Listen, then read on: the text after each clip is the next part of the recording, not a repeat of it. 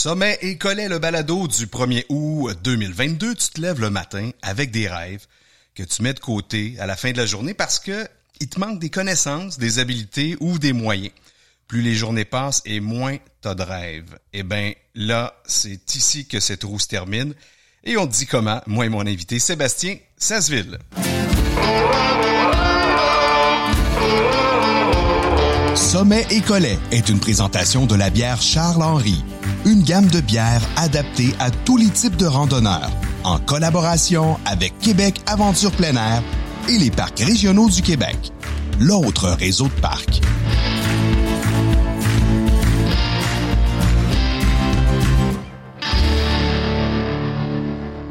Salut tripeux de randonnée, content de te retrouver pour ce onzième balado ou moi qui euh, sonne souvent fin des vacances, mais certainement pas la fin de l'été. Il nous reste encore un bon deux mois de show de journée. Je viens de terminer, moi, les tournages estivaux d'Alexis le Randonneur, saison 3, et je compte bien en profiter aussi et me faire quelques sorties. Et ça a bien débuté. Je te compte euh, ça tantôt dans mon segment des parcs régionaux. N'oublie pas de jeter un coup d'œil à ma boutique si tu as des besoins pour tes randos d'automne qui s'annoncent, ben va trincer là. Il y a un peu sur randonneur.ca et euh, je te mentionne qu'il reste quelques caisses seulement de ma bière, l'après-rando en épicerie et en boutique spécialisée comme la chaîne Tite Frette. Je t'invite encore une fois aussi à m'écrire si tu as des suggestions ou questions, sujets matériels, invités, peu importe, à alr.alexilerandonneur.com et je t'invite à t'abonner par le fait même à mes médias sociaux Facebook, Instagram et YouTube, Alexis le randonneur. Je perds pas de temps euh, aujourd'hui euh, pour le présent balado. Mon invité euh, va nous jaser de sa passion pour la vie, pour les défis et va certainement nous aider aussi à nous motiver pour passer à l'action dans nos projets.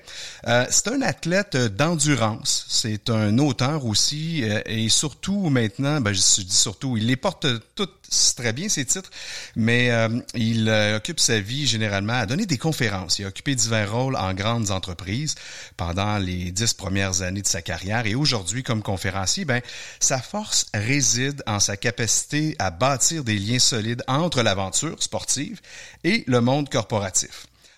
Il a été transformé par ses réalisations. Il était déjà un, en fait, il est déjà un conférencier euh, vétéran. Il a livré des centaines de présentations sur quatre continents, dont une conférence TEDx. Sébastien est passionné par les thèmes de la gestion, du changement, du leadership et du travail d'équipe. Là, je vous ai donné un indice avec son prénom. Je m'en viens bientôt avec le nom de famille. Diagnostiqué par le diabète de type 1 en 2002, la forme la plus grave du diabète, il montre par l'action que l'adversité peut être transformée en opportunité. La liste de ses réalisations ne cesse de s'allonger. Il a atteint d'abord le sommet du mont Everest, complété la course du Sahara. Il a également traversé le Canada à la course, un périple de 7500 kilomètres, équivalent à 180 marathons en neuf mois. Quelques années plus tard, Sébastien récidive, cette fois-ci en traversant le pays à vélo en 15 jours et 17 heures. Plus récemment, euh, ça l'a mis beaucoup sur la sellette, il a complété la mythique Race Across America, l'épreuve d'ultracyclisme la plus difficile au monde. Un parcours de 4800 km bouclé en moins de 12 jours. Il incarne la résilience et le dépassement de soi.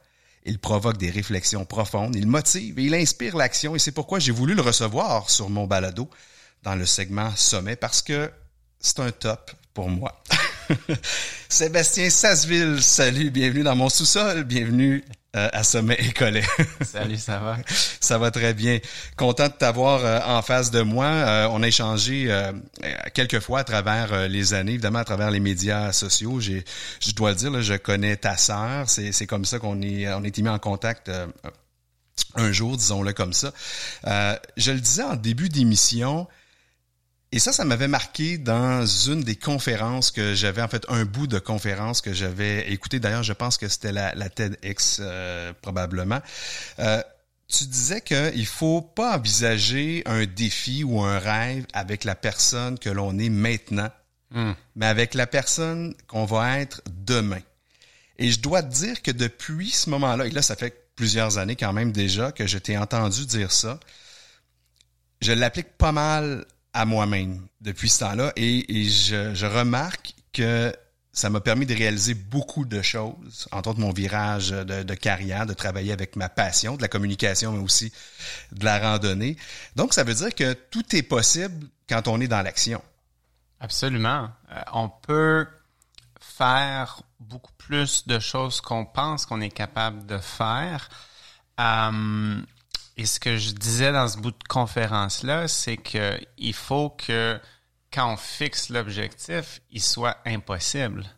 Euh, en soi, ça, je trouve ça très, très, très motivant. Si c'est possible, c'est pas un rêve, c'est un to-do. Euh, puis les, choses à faire, c'est rare qu'on ouvre le champagne pour ça. Je trouve ça donc vraiment excitant quand ça se peut pas aujourd'hui. Euh, puis ça permet un, un genre de focus sur le chemin pour se rendre. Puis ça, on, l'entend, on le dit. À la limite, ça devient euh, quote unquote, tu sais, comme ouais. mais c'est ça.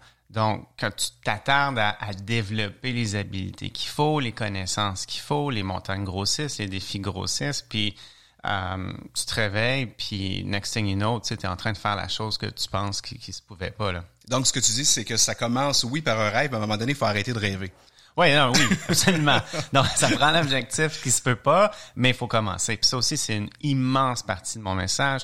Souvent, les gens, ils se rappellent de moi pour ça.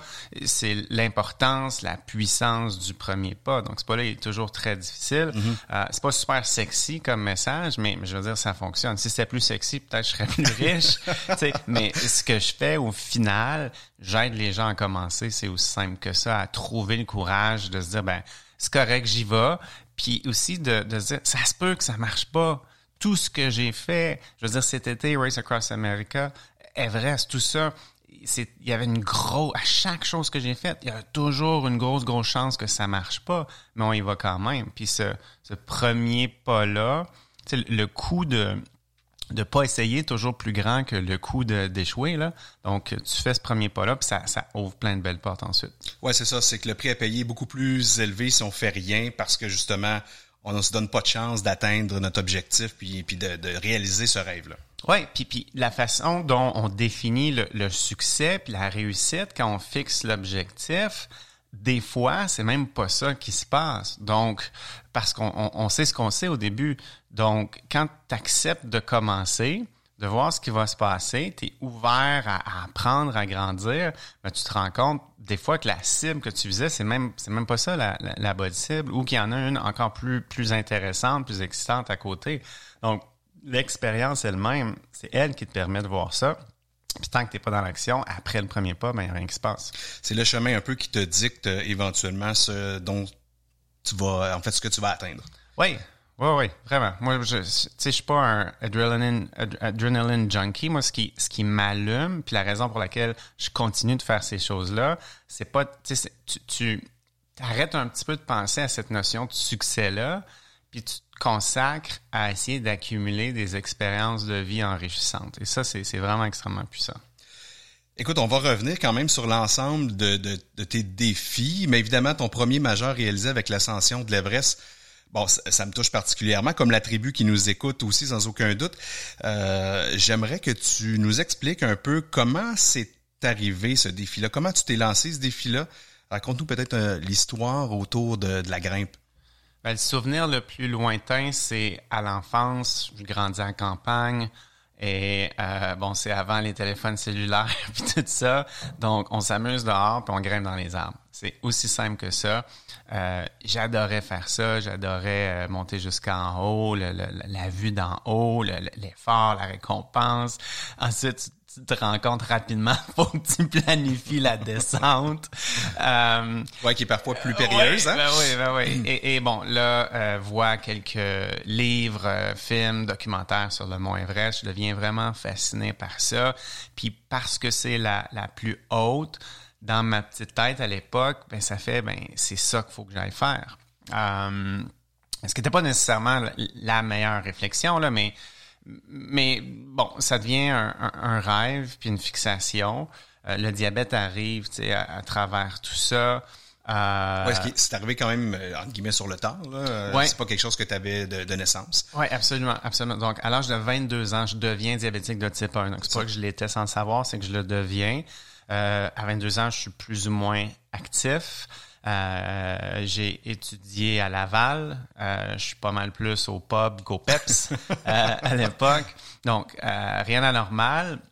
Mais c'est avec le diagnostic que là, je prends soin de ma santé, que je commence à faire de l'alpinisme, que, que je commence à la randonnée, que je commence à, à être à l'extérieur, à faire du sport beaucoup plus. Et puis, ça a amené éventuellement là, à l'ascension du Mont Everest. Donc, tu as quand même fait de la rando à cette époque-là, euh, parce que c'était pas prévu qu'on parle particulièrement, même si c'est un, podcast sur la rando, de randonnée avec toi.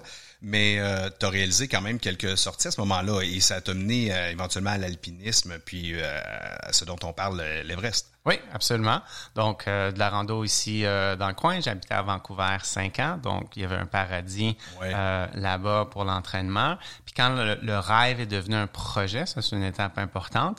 Ben là, les années auparavant, j'essayais de, de- d'aller euh, 1000 mètres plus haut en altitude à toutes les années pour voir comment le corps réagit à ça. C'est super important. Et puis techniquement, ben là, on se préparait euh, pour euh, pour arriver au Mont Everest. Donc ça ça commence avec, je pense en 2005, une ascension du Kilimanjaro. Donc rien de technique, mais on est seulement à, à goûter de l'altitude à 6000 mètres. Ensuite de ça, bon, pendant que l'entraînement continue à la maison, pas obligé d'aller loin pour t'entraîner techniquement. Euh, quelques années plus tard, euh, Lénine, Kyrgyzstan, donc on, on goûte à 7000 mètres. L'année suivante, euh, Choyu, la sixième plus haute au monde. Euh, une année avant la station du Mont Everest. Donc, goûte à 8000, atteint pas le sommet, apprend énormément. On était avec la même équipe avec laquelle on fait l'ascension du Mont Everest l'année suivante. Petite déception de ne pas atteindre le sommet, mais quand on est revenu à la maison, on s'est rendu compte, l'objectif c'était quoi? C'était d'être prêt pour l'année prochaine. Est-ce qu'on a atteint ça? Oui, absolument. Et puis, on a une belle ascension en 2008. Je fais une petite parenthèse. Est-ce que tu penses, parce qu'on en parle beaucoup, hein, parce qu'on voit les, les fils sur le Rousseau Hillary, euh, entre autres, tu sais, bon, sa mauvaise presse un petit peu actuellement. Est-ce que tu, parce que je pense que, bon, le, le, le- gouvernement euh, népalais, entre autres, pour resserrer un peu les règles du jeu, voulait demander aux grimpeurs d'avoir fait déjà une expérience sur un autre 8000 avant l'Everest. Donc, j'imagine que toi, tu vois ça d'un bon œil si tu l'as expérimenté toi-même. Absolument. Absolument. Les line-up qu'on voit, euh, bon, c'est pas toutes les années, mais on Non. a vu des images euh, quand même On accablantes. nous sort pas souvent la même année, d'ailleurs. Ouais. Mais je veux dire, tu, tu vois ce line-up-là devant toi, euh, tu, tu revires d'abord, tu retournes à la maison. C'est c'est extrêmement dangereux. Et maintenant, je suis quand même prêt à, à dire, à avouer, j'avais 28 ans quand j'ai fait l'Everest, relativement jeune. Il y, a, il y a une drive en toi qui veut absolument réussir. Donc, c'est facile d'avoir de la sagesse là en jasant euh, autour d'une bonne bière. Ouais, ouais, ouais. Mais euh, dans le feu de l'action, est-ce que réellement tu prends les meilleures décisions? Euh, ça, bon, ça, ça, faut, faut, faut, faut être mis devant ces scénarios-là pour, pour le savoir. Là.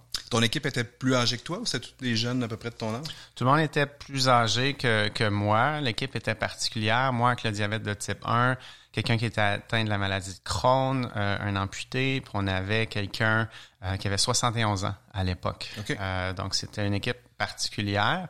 Au final, je pense que ça a créé quelque chose de beau parce que on n'était pas rassemblés seulement autour du sommet, mais autour d'une mission. On voulait avoir de l'impact. Et euh, je crois que ça, ça fait qu'on a pris des, des meilleures décisions. Nous et évidemment euh, l'équipe de l'équipe euh, qui, qui nous accompagnait, donc deux guides, deux guides canadiens, euh, toute l'équipe de Sherpa. On peut pas parler de cette montagne-là sans rendre hommage à ces gens-là. Puis, puis écoute, moi je me présente comme un, moi je suis pas un alpinisme. Euh, je l'ai été. Là. Il, y a, il y a 10-15 ans, je me présentais comme un alpiniste. Aujourd'hui, je suis un athlète d'endurance. Ça fait plusieurs années que j'ai pas grimpé. Euh, je sais pas si je me rappelle comment attacher un nœud. Euh, J'irai pas grimper avec moi là, en ce moment. Je suis super honnête, euh, transparent là- là- là- là-dessus. Euh, donc, euh, c'est grâce à ces gens-là qu'on est arrivé en haut. Donc, ça prend une bonne préparation. Tu l'as mentionné. Vous l'avez fait en passant par le, show You. Là, tu m'as dit d'où était venue un peu cette idée-là d'un jour grimper euh, Everest. Mais bon, ça demande quand même certains moyens. euh, et ça, c'est passé par, euh, quelle méthode? Commandite. Commandite. Euh, je viens d'une famille euh, très classe moyenne. On a manqué de rien. Euh, donc, tout ça a été financé par mes commanditaires. J'ai dit, je suis diabétique de type 1, donc ça a été des commanditaires dans le pharmaceutique, dans l'équipement médical, des compagnies qui opèrent dans le monde du diabète. Euh, maintenant, c'est pas parce que tu es diabétique qui qui te font un chèque. Donc, euh, je pense que tu, peux en témoigner. Puis ceux qui nous écoutent, qui, qui, qui, bon, qui cherchent des commandites, il n'y a rien de facile dans cette industrie-là. Ça aussi, c'est une très belle école. Moi, c'est tout ça que j'aime, du sport d'endurance, de ces grands projets-là. La partie sportive, je suis passionné par ça, mais c'est la pointe de l'iceberg. Donc, puis s'il y a une chose qui me met en maudit, c'est quand quelqu'un dit, ah ben oui, si quelqu'un me l'avait payé, moi aussi, je le ferais. Ça marche pas comme ça. Donc, si tu l'as travaillé, là. Ah, mon Dieu, c'est toutes tes soirées qui passent à, travailler sur le financement, toutes tes vacances, tout ton argent, tout ton temps. Euh, tu te fais dire non 50 fois avant qu'il y ait un oui. Ce qu'il faut pas oublier là-dedans, faut pas que ça soit une frustration. Moi, j'ai toujours vu comme euh, euh, euh, s'il refuse, c'est que ma proposition n'était pas intéressante. Donc, la, balle est, dans mon camp, puis je dois apprendre. J'ai certainement appris, puis j'ai beaucoup d'appels, de, courriels maintenant, parce que j'ai développé une pas super expertise pour aller chercher des, commandites. Euh, j'ai fait toutes les erreurs possibles. Donc, cette partie-là est vraiment importante à, maîtriser, à le voir comme une école, à aimer cette partie-là pour faire financer nos trucs. Ouais, ça fait... Le défi démarre là. Ah je te dirais. Euh, beaucoup. Euh, évidemment, on a la responsabilité de l'entraînement, mais euh, effectivement, le, financement, c'est une grande part de ces aventures, ces aventures-là. À moins qu'on soit déjà millionnaire, multimillionnaire, ça, c'est sûr que ça peut faciliter les choses, mais la majorité des gens qui se lancent dans des défis comme ceux-là, c'est pas le cas. Non, c'est rarement le cas. Puis je pense, brièvement, là, la chose la plus importante, l'approche que j'ai maintenant, c'est un peu... Euh, c'est ironique, mais il faut que tu te dises que on s'en fout de ce que tu t'apprêtes à faire. Donc, l'idée, c'est de, de, présenter euh, le projet d'une façon qui est utilisable pour une mm-hmm. organisation, bien la choisir, s'intéresser à eux, leur poser des questions avant. Donc, avant de faire un pitch, jamais je vais faire un pitch à une entreprise que j'ai pas rencontrée avant pour leur demander, mais qu'est-ce qui s'en vient l'année prochaine puis la suivante? Est-ce qu'il y a un lancement de produits? C'est quoi les valeurs? C'est quoi les marchés qu'on essaie d'atteindre? Bon, tout ça. Et puis, pour intégrer des, des valeurs, pour intégrer euh, des, euh, des concepts clés à, à, l'expédition parce que c'est seulement comme ça qu'eux vont pouvoir l'utiliser. En fait, c'est ça. Il faut tout de suite s'enlever de la tête que c'est pas vrai qu'on va monter un document puis on va l'envoyer par courriel à 50 entreprises. C'est à refaire pour chacune des entreprises. Absolument. Puis les, les, les, les, partenaires hors argent bronze, c'est fini ça. Donc, chaque partenaire, c'est de la personnalisation, c'est de voir toi, qu'est-ce que tu veux en retirer? Toi, c'est quel type de visibilité que tu veux retirer? Il y en a qui veulent, ça sert à rien d'être dans les médias. Donc, comprendre ces besoins-là, puis ensuite construire quelque chose sur mesure pour eux. J'aime ça qu'on ait fait cette, euh, parenthèse-là parce que c'est des questions qui, euh, sont souvent euh, posées. Bref, on, a, on y a répondu euh, en partie. J'espère si vous avez d'autres questions, vous voulez aller plus loin, vous avez des plans à développer, ben contactez euh, mon ami Sébastien. Euh, passons à, ton deuxième défi. et ça, ben évidemment, je, connais un peu parce que tu le sais, ma femme a fait le, marathon des sables. C'est très similaire. En fait, c'est la, la, même course ou à peu près que tu as réalisé euh, et ça, ça remonte il y a quand même euh, plusieurs années. 2012. C'est en 2012. Donc, ça fait dix ans. C'est ton dixième anniversaire. Ah, ah. Euh, parle-moi donc un peu de, cette course-là, parce que là, tu venais de terminer l'Everest. Oui. Et tu te lançais dans ce, nouveau, ce nouveau défi-là. Tu n'en avais pas eu assez. Ouais, ben, c'est quelque chose que j'avais vu passer sur Internet, bon, il y a quelques années auparavant. J'avais accroché là-dessus, mais sans plus. Et là, je pense au, au aux 2, 3, 4, 5 ans, l'envie de refaire un gros projet revient. Puis c'était vraiment le, la, l'écart, la, différence, l'opposition entre Everest et Sahara que je trouvais super, super intéressante. C'était là de repartir à zéro, euh, de, de, de, développer des nouvelles habiletés. Euh, transférable dans un en fait pour être efficace dans un environnement complètement complètement différent. Tout le, le, changement d'attitude puis de mindset que ça allait euh, demander je trouvais ça complètement fascinant. Puis je voulais aussi aller me challenger dans, quelque chose est-ce que tu courais déjà euh, dans ton entraînement un peu. Je me suis mis au Ironman après l'Everest. Euh, j'ai jamais regrimpé après l'Everest. C'était c'était certainement pas le plan. Puis c'est pas vrai qu'on arrête parce qu'on a grimpé euh, la plus grosse. Euh, puis ça me manque un peu. Tu sais, ce qu'on on fait ça par amour, tu sais, d'être dehors. Là. Ouais. Euh, mais ce qui ce qui s'était passé, c'est que bon, je voulais prendre un break parce que ça faisait dix ans que tout mon temps, mon argent, euh, mes économies, mon, mon énergie, tu sais, allait sur la- l'alpinisme. Des amis me disent, on s'inscrit à un Ironman, on fait quelque chose de différent. Je dis oui, je deviens complètement accro. J'ai fait ça pendant une dizaine d'années. J'ai fait 10 Ironman. Donc, euh, donc je- oui, je courais là, depuis 3-4 ans quand j'ai fait la, la course en Sahara. OK, ouais, parce que ça demande une- la course, ça demande de la discipline, on va se le dire. C'est, euh, hein, on passe pas euh, trois jours sans courir, là. Il n'y a aucune quantité d'ego euh, et de résilience qui peut remplacer un entraînement euh, fait avec assiduité et constance et discipline. Là, tu te rends euh, là-bas dans le Sahara. C'était au Maroc, ça? Du côté égyptien. Du côté égyptien. Du côté égyptien. Et là, c'est 250 kilomètres en autonomie que tu vas courir sur, euh, c'est quoi, cinq jours? C'est cinq jours. Donc, cinq étapes chronométrées, autonomie quasi complète. Donc, tout est fourni sauf l'eau. Euh, et l'eau, bon, c'est j'ai consommé là, 70 litres d'eau en cinq jours, donc à tous les 10 km, un point de ravitaillement. Euh, mais pour le reste, tu, tu arrives avec tout ton équipement, avec ton snack pour la semaine, Ouais. et, et, et, et tu le transportes. OK, donc, tu as une liste à observer, à, à compléter, tu es surveillé. J'imagine que tu as un poids maximum ou minimum. Il n'y a pas de poids Non. maximum. Euh, évidemment, mais ça- toi, tu le cherches. ouais, ouais, mais c'est à toi de trouver l'é- l'équilibre entre euh, confort et performance. Ouais. Plus tu amènes de bouffe, puis de stock, plus tu vas être confortable, mais moins ça court vite. Donc, tu, tu balances tout ça. Il n'y a pas de poids maximum, mais il y a une certaine, il y a une liste d'équipements à avoir. Et puis, ils sont très sérieux. Ces courses-là, ça peut devenir dangereux si tu n'as pas ce qu'il faut. Donc, il y a un, un- un equipment check euh, la veille ou l'avant-veille. Euh, et si tu n'as pas ce qu'ils t'ont demandé d'avoir, là, si tu n'as pas fait tes devoirs, tu prends pas le départ. Donc, ça, c'est c'est très, très, très sérieux. Il y a beaucoup de médecins, d'ailleurs, sur ces courses-là tout au long du, du Ouais. parcours. Hein? Ouais, médecin, infirmier, infirmière, c'est relativement sécuritaire. Un des souvenirs que j'ai frappant, il nous posait fr- tout le temps la question, pas si on buvait de l'eau, ça, il, il savait qu'on buvait, mais c'est la question des électrolytes. Ouais. Euh, Est-ce que tu prends tes électrolytes? Est-ce que tu prends tes électrolytes? Parce que si tu bois seulement de l'eau, euh, là, il peut y avoir un débalancement, puis c'est- c'est ça, en fait, qui est dangereux. Faut que tu liches un petit peu ton, ton bloc de sel. Ouais.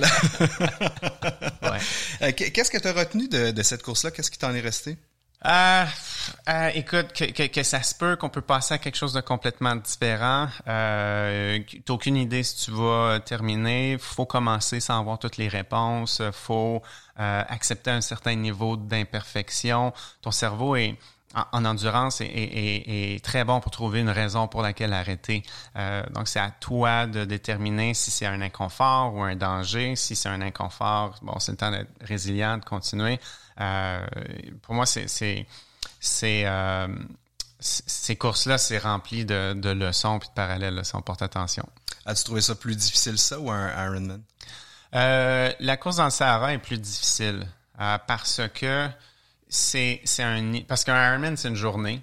Euh, le, niveau de douleur physique que j'ai perçu, senti pendant la course dans le Sahara, euh, c'est quelque chose que j'ai rarement. Dernièrement, je suis repassé par quelque chose d'aussi noir, mais euh, c'est rare que j'ai souffert autant que ça. Et on va en revenir dans quelques minutes. On va en parler de cette euh, souffrance, mon cher ami. Euh, moi, je vais passer tout de suite au segment euh, du parc régional du mois. Euh, J'en ai parlé en introduction d'émission. Je voulais te raconter le fabuleux week-end que j'ai passé à Vallée-Bras-du-Nord récemment avec euh, la famille. Euh, on arrive le vendredi soir. Il est à peu près euh, 20h45. On est à la frontale. Et là, on traverse la passerelle qui va nous mener à notre yourte. Et ça, déjà, en commençant, c'est une aventure parce que euh, le campement est à peu près à un kilomètre à pied, donc on va se charger avec les enfants, c'est sac à dos. Faut pas oublier qu'on doit transporter nos sacs de couchage, euh, un peu d'eau quand même, euh, la bouffe. On est aller dans le léger quand même avec euh, de la bouffe lyophilisée. Mais bref, c'est quand même une certaine préparation. Puis on l'impression de partir à l'aventure. Et ça, les enfants, ils adorent ça. On arrive à la yourte. Une yourte confortable, quand même relativement équipée, c'est-à-dire euh, lit, matelas, euh, chaudron sur place, table. Et puis, ben, on a la possibilité de se faire un feu. Le, feu, le bois, c'est-à-dire, est fourni et disponible sur place.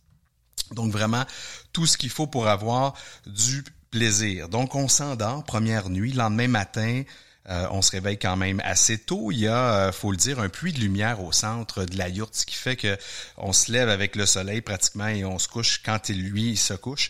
Euh, donc, on revient un peu au mode homme des cavernes. Et là, donc, on se réveille la première journée, c'est la descente en rivière, la rivière Vallée-Bras du Nord, en canot, c'est 17 kilomètres. Et on a eu un fun fou là-dessus en démarrant à l'accueil Quentin. On a un service de navette. Donc, on laisse notre voiture qu'on va retrouver à la fin de la journée.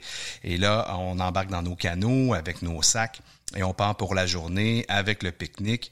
Et on a eu une superbe journée avec le soleil. Ça a été vraiment fantastique. C'était une première expérience avec les enfants en canot. Et je pense qu'ils ont adoré la chose parce qu'il y a possibilité d'arrêter à certains endroits, dont la connue chute euh, de l'année où on peut aller marcher à peu près une demi-heure, là, aller-retour pour aller se rafraîchir à la chute, la voir, prendre des photos. Et il y a aussi un camping à 7,5 km, un camping euh, rustique où on peut aussi arrêter pour casser la croûte. Plusieurs îles tout au long sur la rivière, plusieurs petits bancs de sable, euh, de la roche, beaucoup. Et cette année, bon, on était chanceux, l'eau était quand même assez euh, haute encore pour la période. Et euh, ben, on a fait très, très, très peu de, de portage. Alors, je vous le conseille si vous cherchez un endroit pour démarrer le canot ou le canot camping, parce que donc ça aussi, c'est possible à 7,5 km d'arrêter pour camper et de terminer le 10 km restant le lendemain. C'est un bel endroit pour ça. Le lendemain, nous, ben, on est allé en Via Ferrata avec Aventurex sur la paroi. Une paroi d'un dénivelé d'à peu près 80 mètres avec une vue encore là extraordinaire sur les montagnes environnantes. Et ma plus jeune, Denali, 9 ans et demi, a, a vraiment, en fait, m'a épaté. Euh, comme mes deux autres filles euh, d'ailleurs. Euh, et donc, ils ont réussi à faire le parcours complet. Un peu trop jeune, c'est-à-dire pour, pour faire la descente en rappel. Question d'assurance probablement. On m'a pas expliqué, mais ça débute à 14 ans si vous voulez compléter avec la descente en rappel. Et il y a une possibilité aussi de, de tyrolienne qui passe carrément au-dessus des stationnements. Donc, c'est assez, assez fou. Belle vue encore là, un guide extraordinaire. Je vous le conseille, mettez ça sur votre liste. Et bien évidemment, c'est tout près de 100 km de sentiers, de rando et de vélos de montagne aussi qui sont euh, disponibles. Nous, on a fait le sentier Le Phoenix, qui est l'ancien Castor, pour ceux qui connaissent. Superbe sentier, beaucoup de roches avec euh, euh, de la fougère sur le dessus des roches. En fait, j'en ai jamais vu autant qu'à cet endroit-là, avec des petits passages sur des, des capes de roches, petites grottes même. en tout cas, on peut penser que c'était des grottes ou presque les enfants vont le croire, en tout cas si vous voulez jouer, mais euh, c'est vraiment un superbe endroit. Alors je vous le conseille, Vallée Bras du Nord, euh, beaucoup beaucoup d'activités possibles euh, avec le camping et donc les autres activités sportives. Si vous avez un vélo, en tout cas, c'est aussi la place. Là, je vous le conseille, amener votre vélo de montagne pour descendre. Entre autres, la classique et connue Nelson. Tu pourras aussi t'arrêter à la micro de la place, qui est la microbrasserie Roquemont, qui est composée aussi d'un hôtel, qui est à Saint-Raymond de Portneuf, parce qu'on est dans le comté de, Portneuf, tout près de Québec. Là encore, bonne bière, plusieurs sortes. Ma préférée, la NEPA, si vous avez la chance de la goûter. Puis euh, chacune des canettes ben, est à l'effigie d'un sport de plein air, bien évidemment. Donc ça, ça colle aux gens qui euh, fréquentent l'endroit en général. De retour avec Sébastien Sasseville, mon invité pour cet avant-dernier balado de la première saison. C'est notre euh, onzième. Et là, on va poursuivre euh, avec euh, deux autres traversées. Je dis deux autres, il y en a pas, on n'a pas parlé d'autres traversées avant ça, mais deux traversées, Sébastien, que tu as effectuées. Donc, le Canada à la course et ben, tu as récidivé avec le vélo ensuite. Mais vraiment, cet épisode-là de la traversée à la course, ça m'a fasciné. Je me rappelle t'avoir vu euh, démarrer cette course-là euh, dans la neige à Terre-Neuve avec les mitaines, la tuque, et t'avoir vu terminer euh, de l'autre côté dans le Pacifique avec les, deux pieds dans l'eau. ça aussi, c'est assez fou. Là, Ça, pour se dire, ben, je vais me lancer là-dedans. bon, c'est une chose de courir. Hmm. Il y a beaucoup de logistique autour de ça. C'est un gros projet. quand on se met à le décortiquer, on se rend compte à quel point ça prend, euh, ben, premièrement, quelqu'un avec nous sur la route pendant toute cette année-là. Ça prend un véhicule, euh, ça prend les ressources pour se, se, loger et se nourrir pendant toute cette traversée-là. Euh, donc, au-delà de la course, au-delà du marathon par jour ou presque, il y a, il y a, une, il y a une, grosse partie invisible. Puis encore une fois, ben souvent, c'est cette partie-là qui est la plus difficile. D'y arriver, de la construire, puis ensuite de ça, de la, de la gérer pendant que tu cours un marathon par jour. Là, on parle de quoi? C'est 180 quelques jours? 100... Euh, neuf mois. Neuf, mois, au total. Et, et c'était pas un objectif de performance. Donc, on vient de voir, là, j'oublie son nom, mais quelqu'un cet été qui vient de battre le record tu sais, de la traversée du Canada à, la course la plus rapide. Ouais. Moi, c'était loin d'être mon intention. Moi, tout était ancré dans la mission, dans ce désir de, d'inspirer, de, de, d'avoir, de faire une différence, puis d'aider les gens qui vivaient avec le diabète de type 1. Donc, comme c'était ça l'objectif principal, eh ben, je courais cinq ou six jours semaine. On s'arrêtait pour faire des événements, pour aller dans les centres de diabète, pour faire des entrevues avec les médias, des choses que tu peux pas faire si tu essaies de, battre un record. Non, exact. Et donc là, c'était de passer le message puis d'encourager les gens qui vivent la même chose que toi pour leur dire, hey, il euh, n'y a rien qui t'empêche de faire quoi que ce soit. Ben oui. Si ça, ça se peut, si moi je peux courir un marathon par jour avec la même maladie que toi, ben euh, je dis pas que c'est facile, mais euh, tu peux faire ce que ce qui ce que toi t'allumes. Puis aujourd'hui, ben il y, y, a différents appareils pour contrôler, euh, entre autres le, le, le, taux de sucre. Oui. donc ça facilite encore plus Absolument. la pratique de ces activités-là. Absolument. Ça la, ça la facilite, mais il faut pas balancer. Puis je suis certain qu'il y aura quelques diabétiques de type 1 ou leur entourage qui nous écoutent faut pas penser que c'est devenu facile. C'est encore, même avec les pompes insulines, même avec le lecteur de glycémie en continu, c'est encore un fardeau énorme. Il y a encore énormément de la prise en charge de cette maladie-là qui est sur les épaules du patient. Oui. Euh, mais oui, les choses que j'utilise aujourd'hui, regarde, je, le, je regarde devant toi, ma, ma, glycémie en temps réel sur une montre, il y a 20 ans, quand j'ai été diagnostiqué, on rêvait à ça. C'était de la science-fiction. C'était quasiment, euh, on, est, on riait, on se disait jamais ça va se pouvoir mais là, là c'est là. Donc, tu as terminé euh, ta course dans le Sahara. Là, tu fais la course euh, pour traverser le Canada. Tu avais cet objectif-là de, de, prêcher. Et puis, euh, comment tu l'as vécu, cette course-là? C'est-à-dire, euh, c'est quand même neuf mois, c'est quand même difficile. Là, même, on, on, le sait, là, même si tu as eu des, des pauses un week-end par-ci par-là, des ouais. arrêts, comme tu le mentionnes, si tu courais cinq jours par semaine, tu étais dans, dans des bains de glace assurément aussi, j'imagine, comme on le voit à l'occasion. Ouais. Oui, ben, je veux dire, il y a des nuits où tu dors pas parce que tu as mal aux jambes, puis le lendemain, le lendemain matin, on te dépose sur le fil de, de départ, puis tu as un marathon à courir. Donc, oui, on l'a tourné euh, très positif, puis c'était basé dans le message, mais moi, le deux jours, j'avais un travail à faire. Ouais. Euh, des fois, il fait 35 degrés. J'ai eu des semaines à moins 30. Euh, des fois, il pleut. Des fois, il y a de la grêle. Euh, il y a des grands bouts où il y a personne. Je veux dire, en, en dessous Sainte-Marie puis Winnipeg, il y a 1300 kilomètres. À course, c'est deux mois, il y a quatre maisons, tu sais, deux villes-là. c'est magnifique, mais ouais. donc, c'est vraiment, puis c'est un, c'est un, pas un défi de performance, mais c'est un défi de, de, de, de rester motivé. C'est ça. Sûr. Comment tu l'as trouvé, cette motivation-là? Ben, dans plein de choses. Il n'y a pas une, une, recette en sais, en particulier, derrière moi, il y avait un de mes meilleurs amis, Patrick Saint-Martin. Lui a traversé le Canada en voiture à, à 10 km heure. Donc, c'est un simple. Un autre défi, ça aussi. Ah, ouais. Donc, tu sais, il y, y, a des fois, c'était aussi simple que des bons moments que tu passes avec un de tes meilleurs amis.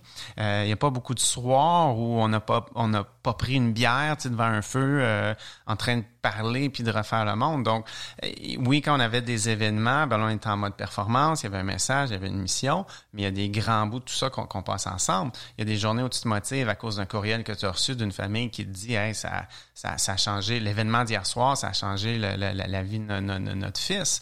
Euh, il y a des moments où tu te motives, c'est je veux dire, tu es tout seul, puis tu mets de la musique, puis that's. Puis il y a des journées où il n'y a rien à faire. Puis ça, je veux pas non plus que, bon, les, conférences qu'on qu fait, puis tout ça, des fois, il n'y en a pas de truc. Des fois, le truc, là, c'est d'attendre à demain. Point final. C'est normal, une mauvaise journée. Euh, il y a une chose, par exemple, Patrick et moi, on se disait toujours jamais amener hier dans aujourd'hui. Donc, hier, ça se peut que c'était de la chenoute, mais aujourd'hui, on, repart à neuf, puis on, essaie de, de, de, toujours positif. Tu parlais de bière autour du feu. Je vais te demander de, nous ouvrir euh, celle que tu as devant toi. D'ailleurs, j'aurais dû le faire bien avant. Avec plaisir. La pré-rando, Alexis le randonneur, qu'on va, euh, qu'on va se partager. Génial. Alors donc, justement, là, tu as un petit bip, hein? Pour, euh, oui. Pour cela, d'ailleurs, si les gens vous l'avaient entendu. Alors donc, la course à travers le Canada, et là, quand même, quelques années après, le vélo. Oui. Le vélo, il y avait un objectif de performance. Le vélo, puis on en a presque pas parlé. Euh, mais il n'y a pas de secret. Euh, J'essayais de battre le record Guinness pour la traversée la plus rapide du Canada euh, à vélo. Pour cette traversée-là, il n'y a pas le droit de, prendre un bateau ou quoi que ce soit. Donc, la distance établie par l'organisation Guinness, c'est de Vancouver à l'hôtel de ville, à Halifax à l'hôtel de ville. Puis tu peux le faire dans la direction dans laquelle tu veux tout le monde le fait d'ouest en est pour ah avoir les vents dans le dos. Puis l'année passée, euh, quand j'ai fait ça, j'ai eu du vent de face tout le long. Oh boy. Donc ça, mauvais timing. Ça n'a pas fonctionné. Euh, et, je suis parti dans une vague de chaleur le 28 juin 2021, la journée où le village de Lillooet a, brûlé.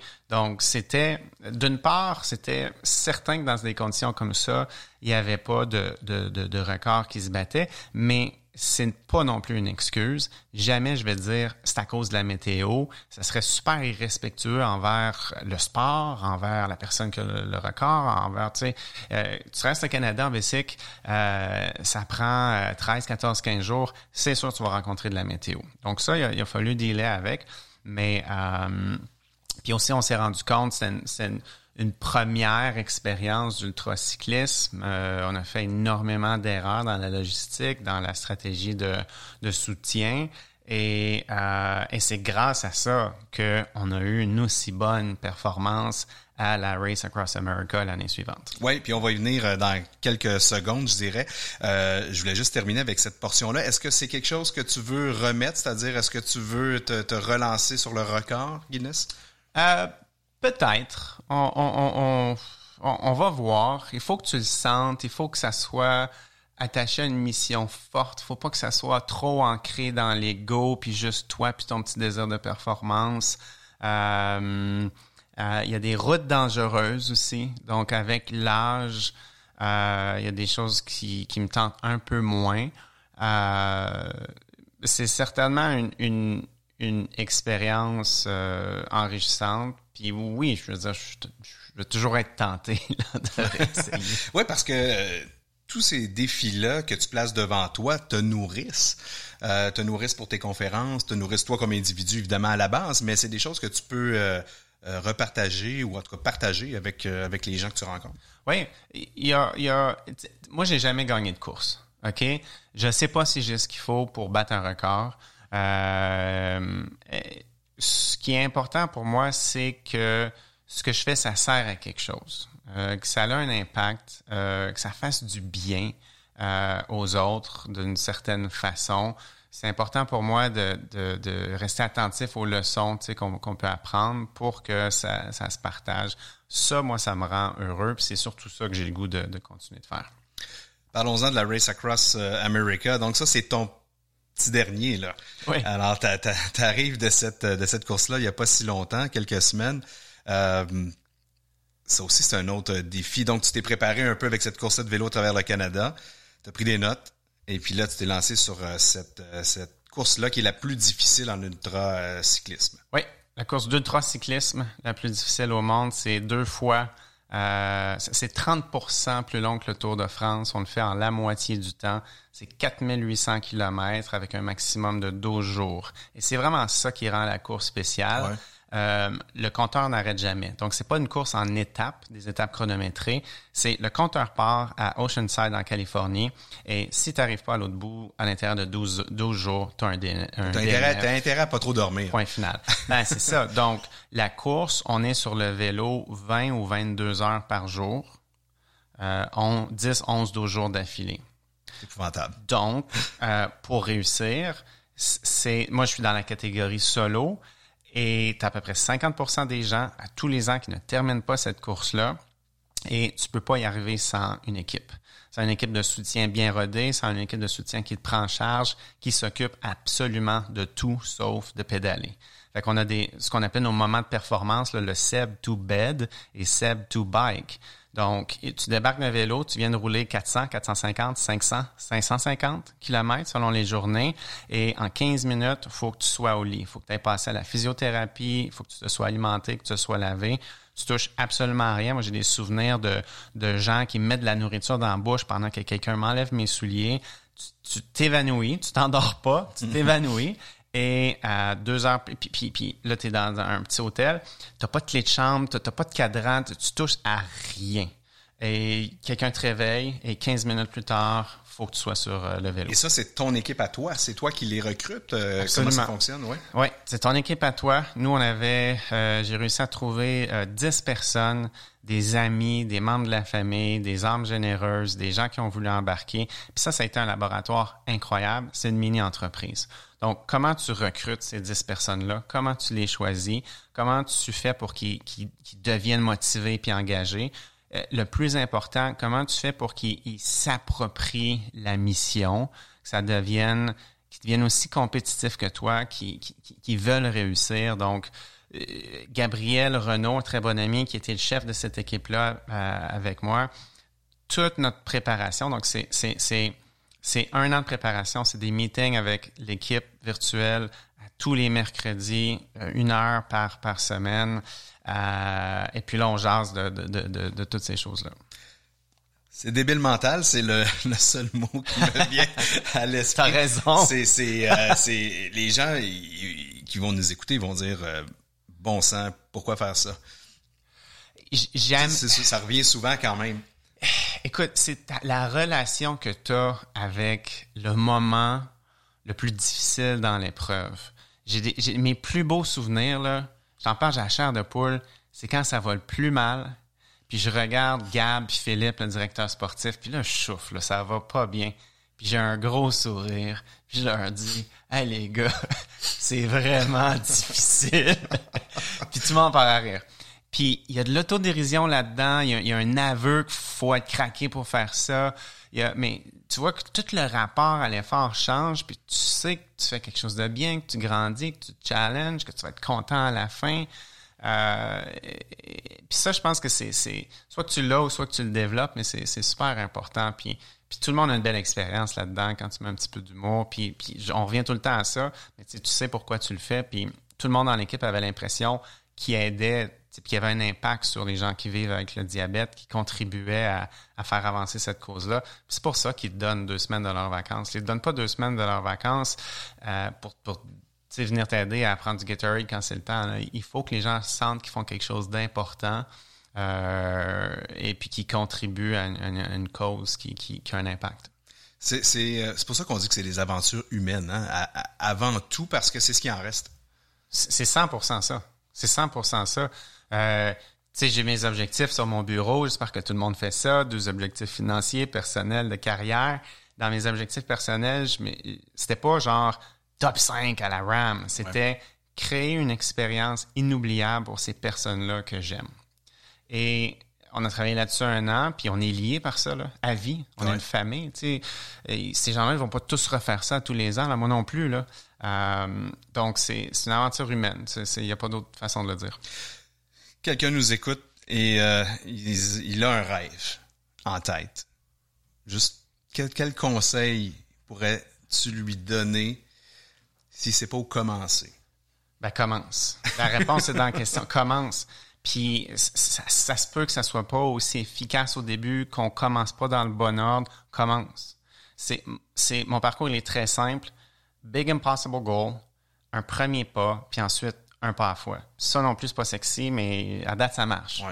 Euh, commence, puis ce premier pas-là va, indiquer le chemin pour, pour le deuxième, puis tu as juste le, le, le, le, le tir au, besoin, puis c'est de, de faire une petite chose à tous les jours pour être plus proche de, de l'objectif. J'ai envie de te relancer en disant, euh, on peut, est-ce qu'on peut être plus concret que commence? Est-ce que tu dirais sors une feuille de papier, puis fais-toi un, plan, fais, fais-toi un début, une fin. Il y a pas, il y a pas de bonne façon là. Tu vas me dire, mais toutes ces euh, réponses, toutes ces réponses, toutes ces réponses. Mais c'est parce que même ça là, tu sais, un papier puis l'écrire, mon but c'est ça.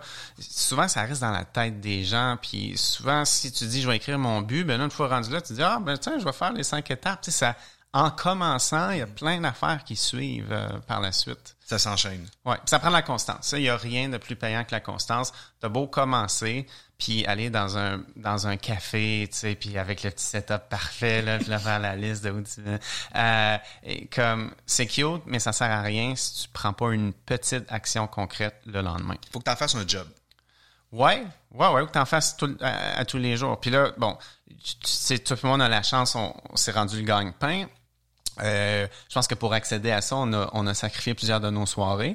Mais au début, c'est pas obligé, il faut pas que ça devienne un fardeau non plus. Donc, c'est quoi une petite chose que je peux faire aujourd'hui? Une petite chose, ça sert à rien si, juste, si c'est juste une fois, mais c'est une petite chose à tous les jours. Ce sera pas un fardeau, puis à un moment tu prends de la vitesse puis du momentum.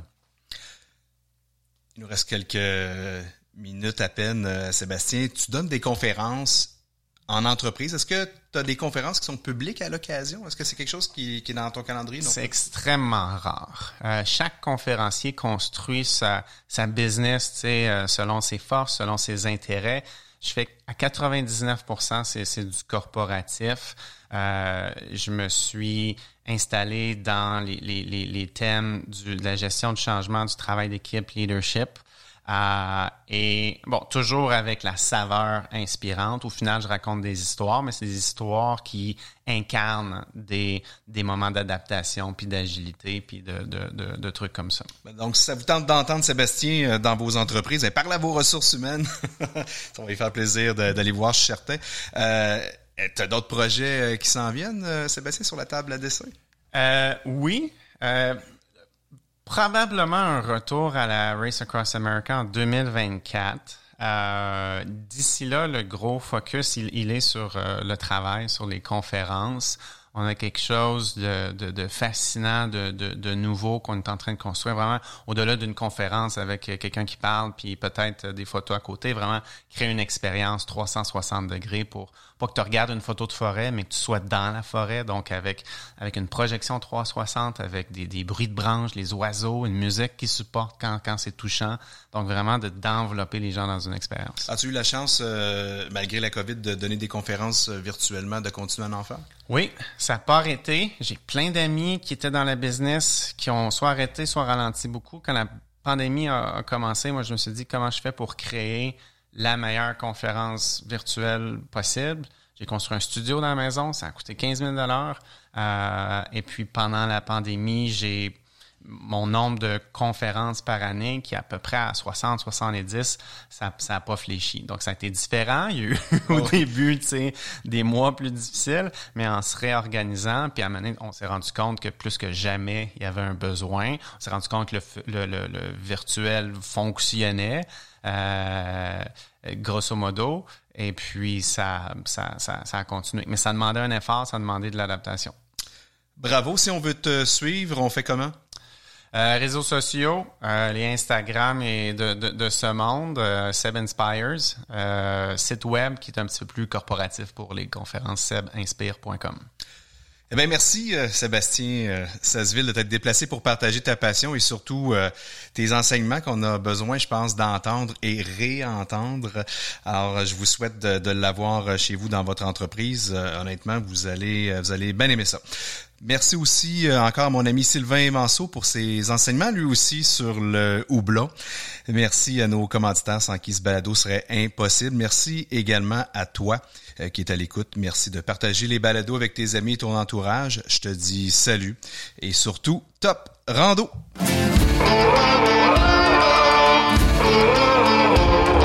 Sommet et vous a été fièrement présenté grâce à la bière Charles Henry. Sa blonde, blanche et ambrée offre différents parfums et arômes qui seront plaire à tous. Une légèreté avec du corps, facile à boire, surtout après votre rando et à Québec Aventure plein air et les parcs régionaux du Québec. Pour découvrir une nature surprenante et explorer les activités de plein air, consulte aventurequebec.ca.